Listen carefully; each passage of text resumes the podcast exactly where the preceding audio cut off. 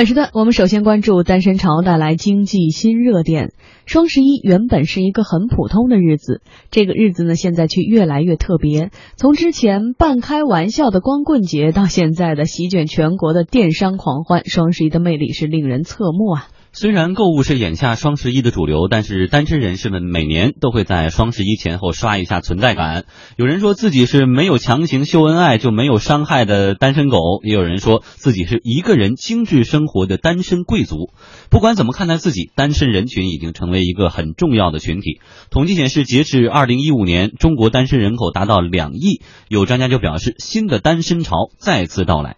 单身潮并不是第一次出现，有资料显示呢，之前在上世纪七十年代末和九十年代都曾经出现过单身潮。随着经济的飞速发展和女性自主意识的提升，新的单身浪潮逐渐显现出来。二零一零年第六次人口普查，三十岁及以上未婚女性比例高达百分之二点四七，比十年前增加了近两倍。主动选择单身的单女现在越来越多了。单身人士呢，对于自身生活的质量啊，显然是非常重视的。张小伟是一名八零后，目前就职于一家国企，工作稳定，收入也不错。他告诉我们说，单身人士呢，对于自己的爱好很舍得花钱。所谓月光，其实就是对单身人士消费能力的一种认可。分两方面吧。首先，比如说一般这种成双成对这种人群呢，他们可能有一些这个，比如说看电影是吧，吃饭游玩，他们有一些这种定期的需求，这个上面的这种生活质量，那么我们肯定是和人家比，肯定是有相当的距离的。但是可能就是说我们在自己这种爱好上、个人爱好上、兴趣爱好上，因为没有这么多这种约束，可能会投入的多一些。我们可能有时候做一个运动，可能运动里面也分很多是吧？每一种它的这种投入是不一样的，因为可能另外另外一人，比如说他可能有玩技术的、玩车的，呃，我觉得大家可能。是更多的是把自己这个经济资源吧投入到这里面。像我自己来说的话，其实来说应该还算比较节省的。可能武术的话，它主要是上课的一些费用、场地费，那么可能一些这个道具、鞋是吧？这种这种武术道具，其实它相对来说的话，投入并不是很多。我觉得可能就是在刨去那个基本这种生活需求以外，其实是可以花完为止的，是吧？就是月光嘛。实际上，单身潮现象在很多国家都存在。在韩国，很多人选择单身生活。 주변 결혼한 사람들보다는 뭐 저를 위한 시간이라든지 저를 위한 투자 来，王珊韩语那么棒，来翻译一下。耶，这位韩国的女士叫做江希英，她说，作为单身人士，可以更多的为自己着想，并且能够更加理性的为自己投资。目前，她对自己的单身生活呢表示非常的满意，不会匆忙的结婚。嗯，真的是很准确的一个翻译哈。而借助单身人士的消费能力，我们来说一说消费市场呢也迎来了新的商机。中国贸促会研究院研究员赵平说，单身人士消费率是比较高的，这使得他们成为各大商家的青。外群体，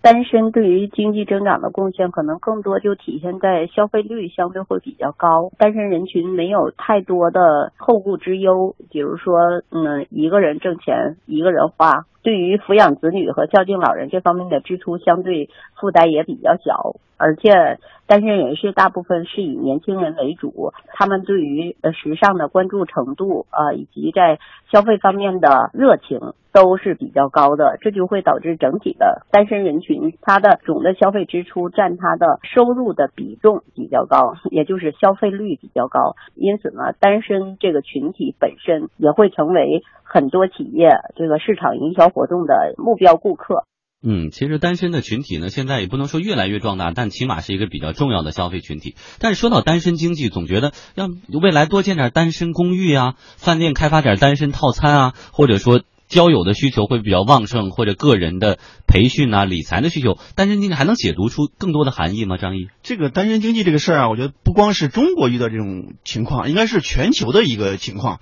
呃，前段时间就前两天，上周，呃，我的日本朋友过来，我们聊了很多，然后跟一个咨询界人士聊，哎，他透露很多信息呢，还让我挺意外的，因为我们知道在日本的公司里面有个典型的特征就是终身雇佣制，但是这种终身雇佣制呢，从十年前就开始解体了，啊，这个信息我们还是不掌握。另外一个，他告诉日本朋友告诉说，在日本啊，我们非常熟悉的日本的居酒屋，就是日本的一种典型的一种文化，居酒屋越来越少了。啊，几乎就没有了，很少。即使是存在下来的居酒屋，现在格局也变了。哎，我就想这个居酒屋啊，可能跟我们的 KTV 这个岛啊有一定的相似性。为什么呢？它这个终身雇佣制的背景之下的话，去居酒屋都是什么人？都是同事之间啊，搭帮结伙，要呃呃叫上几个朋友一块儿去，然后再一边喝点清酒，然后一块儿吐吐槽，骂骂老板。但现在终身雇佣制取消之后，职场之间都是个体化的，而且伴随着这种老龄。呃，少子单身的这样一种趋势的话，很多人日本很多日本人在去日本的那个居酒屋里面的话，他不再是呃呃拉帮结伙几个人一块儿去，而是一个人去。所以我们看到日本的居酒屋啊，它发生变化了，就是像那种隔板式的，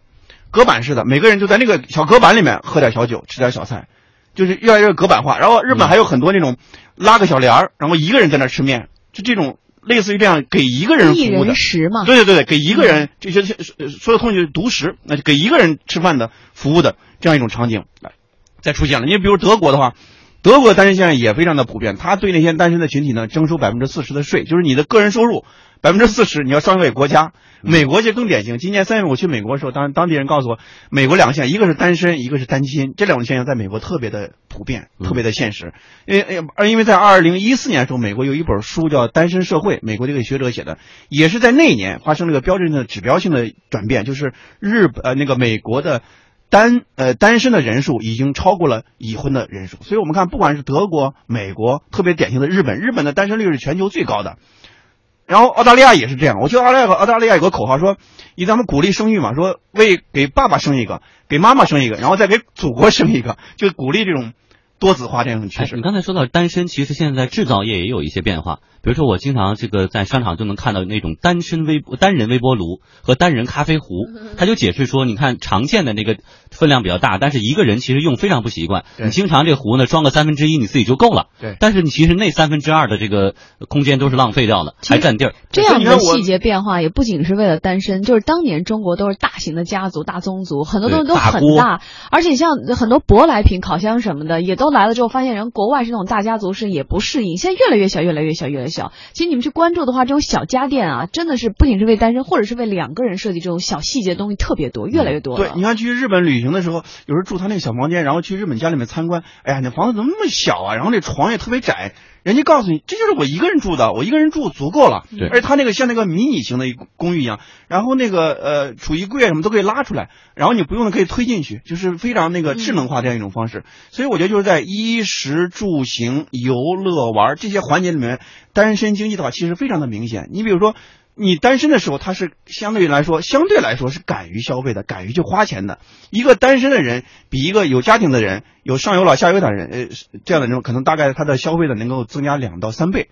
啊，你比如说旅游也是这样的。这方方面面都会有一些拉低，应该不如有家庭有孩子的人消费高吧？就是总量可能不是他高，因为两个人嘛，对吧？对对。你成为家庭之后，你这个夫妻双方来共同消费，它的总量可能会比他高高。但是呢，你像我们国家现在有两亿的单身的这种人口，我觉得我们的单身经济这个总量绝对比日本要高。日本的日本朋友告诉我，大概是两千亿左右，两千亿人民币啊。但是我觉得我们的人口，我们单身人口比日本的全国人口还要多，所以我们单身经济的总量肯定比他。张毅肯定主要是想吐槽，你结婚之前给自己花的钱，远比现在给自己花。的多多了。有一点，你看有一个数据说，上一次的单身潮呢，那是九十年代，大概那个时候，那那阵张毅刚好还在那个环境当中，还在潮里。对，那个时候还在上大学吧？那个没在潮，所以你两次都没赶上。这次是现在，上次上。但我特别想说的哈，就是。就相当于一个国家的文明程度是一样的。当对于母婴啊，比如说商场设计那种婴儿的那种小厕所，我们去韩国看到小小朋友的小厕所是一样的道理。母婴室，对，非常人性化。人性化就是对于任何的一个全呃一个群体啊，老人也好，母婴也好，单身人士也好，不论男女，不论年龄，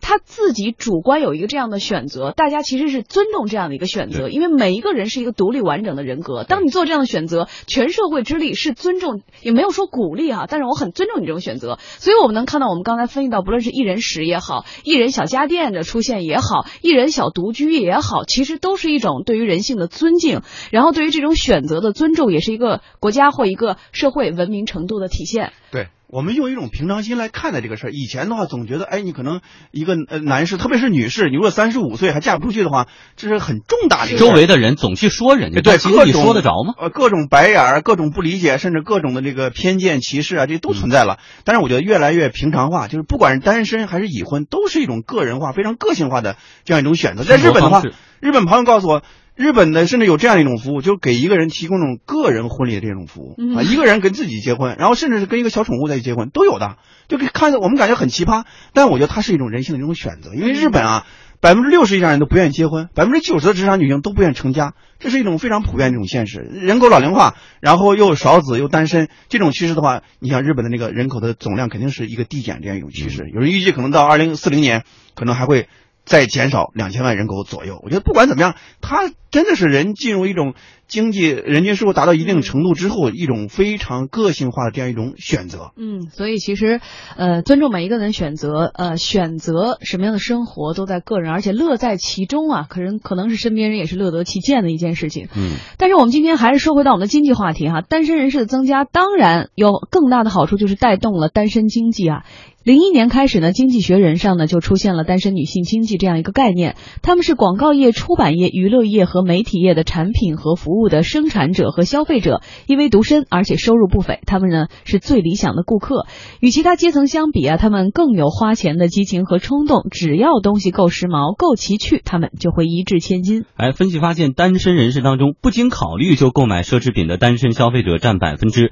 二十八点六，已经接近三分之一了。所以正在收听节目的各位老公们，你们当中有几个能够不经考虑自己就能给自己买个奢侈品的男包？可能性几乎没有哈。再来说一说这些单身人士当中，百分之十六的人至少每周要去一次酒吧、KTV 等夜生活的场所，因为不需要每天按点回家签到嘛。百分之三十一的人每个月的最大开销是自我娱乐消费或者是聚会等社交消费，为未来储蓄保险的只有百分之五点四。这样大手笔的消费，自然让商家赚得盆满钵满。 저희는 싱글들, 직장인들과 학생을 대상으로 한 컵밥 형태의 这位韩国希捷集团的品牌经理李秀敏说啊，说公司呢专门开发出了单身食品，目标受众呢就是上班族和学生。那么今年的食品销售额出现了明显的上涨，便利店里的食品呢半成品销售非常好，而且集团还专门的开设了好几期的烹饪培训课。中国贸促会研究院研究员赵平说，单身人士的消费热点包括食品消费、时尚消费等等，像手机、无人机这样的科技产品也包含在内。单身人群的消费可能更多体现在几个方面，第一就是居于食物的消费，单身人群他对于呃时尚的关注程度也会比较高。这个时尚不仅仅包括啊、服装、鞋帽等等这些呃穿类的消费，也嗯、也和一些创新型的产品有直接关系，比如说像通讯类的产品、手机、各种机器人、无人机等等，啊、都更容易吸引单身人群的注意。同时啊，赵斌建议说，商家呢有针对性的关注单身人士需求，将会提高自己产品的市场占有率。单身人群他对很多商品的需求与那些有家庭的人群可能不太一样，单身人群可能更倾向于比较方便烹饪的这样的食物，像主要的这个零售企业，呃，在销售食品的时候能够适当增加半成品的比重。那么对于单身人群应该是比较有吸引力的，就是针对单身人群它的整体的消费特点，第一就是倾向。呃，年轻化。第二呢，对创新方面的需求相对比较旺盛，个性化、多样化的消费特点很突出。对于很多呃能与时尚挂钩的行业来说，更多的去关注单身人群的需求，对于进一步扩大自己的客户群，呃，提升自己的市场占有率，应该是比较有利的。嗯，嗯说到对这种单身人群的关注哈，我看到在国外的便利店里经常有单卖一根儿的这个香蕉，还有这个 单卖一份儿的佛跳墙等等的，所以针对单身的这种产品其实还可以更多。对，你像那个日本的那个便利店们，它挺有特点的。它有时候卖那种香蕉什么，都一个一个的卖。嗯啊，而且还有有一种呃，就是专门卖一种挂香蕉那个那个小棍儿是那那东西对他们也很细节东西非常非常的细。然后你去那个就电器市场里面，就针对单身女性的一种各种化妆用品，嗯有成呃就几十种上百种，有专门那个修眉毛的，然后有修睫毛的，有眼线的，反正各种分的。我想问一下王珊，不不，这这个也不一定是给单身女性的，当妈了也可以买这些东西。不，但我想说的是，为什么？我们老老拿日本举例子哈？去、嗯说实话，他们可能比我们更早步入老对，呃，也是更早的步入了老龄化，也是更早的可能是经济的发展嗯，然后带来了就是女性或男性的一种独立意识的觉醒更早一些。然后经济的发展呢，也让更多的人呢开始了更关注，比如说人生价值的体现，当呃就不凑合的人生，不将就的人生，开始过讲究的人生。那如果没有遇到更好的另一半，那我宁愿单身下来过更有品质的生活，是一种自我意识的一种觉醒。所以说，他们有针对于这种单身经济提前的到来，然后呃有很多我们刚才讲到那种一人食单身经济的小物件，而我们国家现在开始进入了单身经济的一个爆发期，两亿的单身人士，而且有着巨大的潜力、购买力，就像他们自豪的说我们是月光族一样，一人吃饱全家不饿。但是一个月啊，那随便也是动辄上万的这种收入，所以说更多的商家可能来把握这个商机，是现在需要抓紧的，就像当年的什么婴儿潮，然后什么老人潮是一样的道理。对你像澳大利亚，他那个发工资是不是按月发，是按周发？就如果说他们预计啊，如果按月发的话，根本就支撑不了，你只能按周去发。那么日本也是很多家电的话，越来越轻量化的，特别小，做的非常的迷你，非常的卡通。然后很多那个，比如七幺幺里面也推出这种个体的这种针对单身群体这样一种个性化的服务。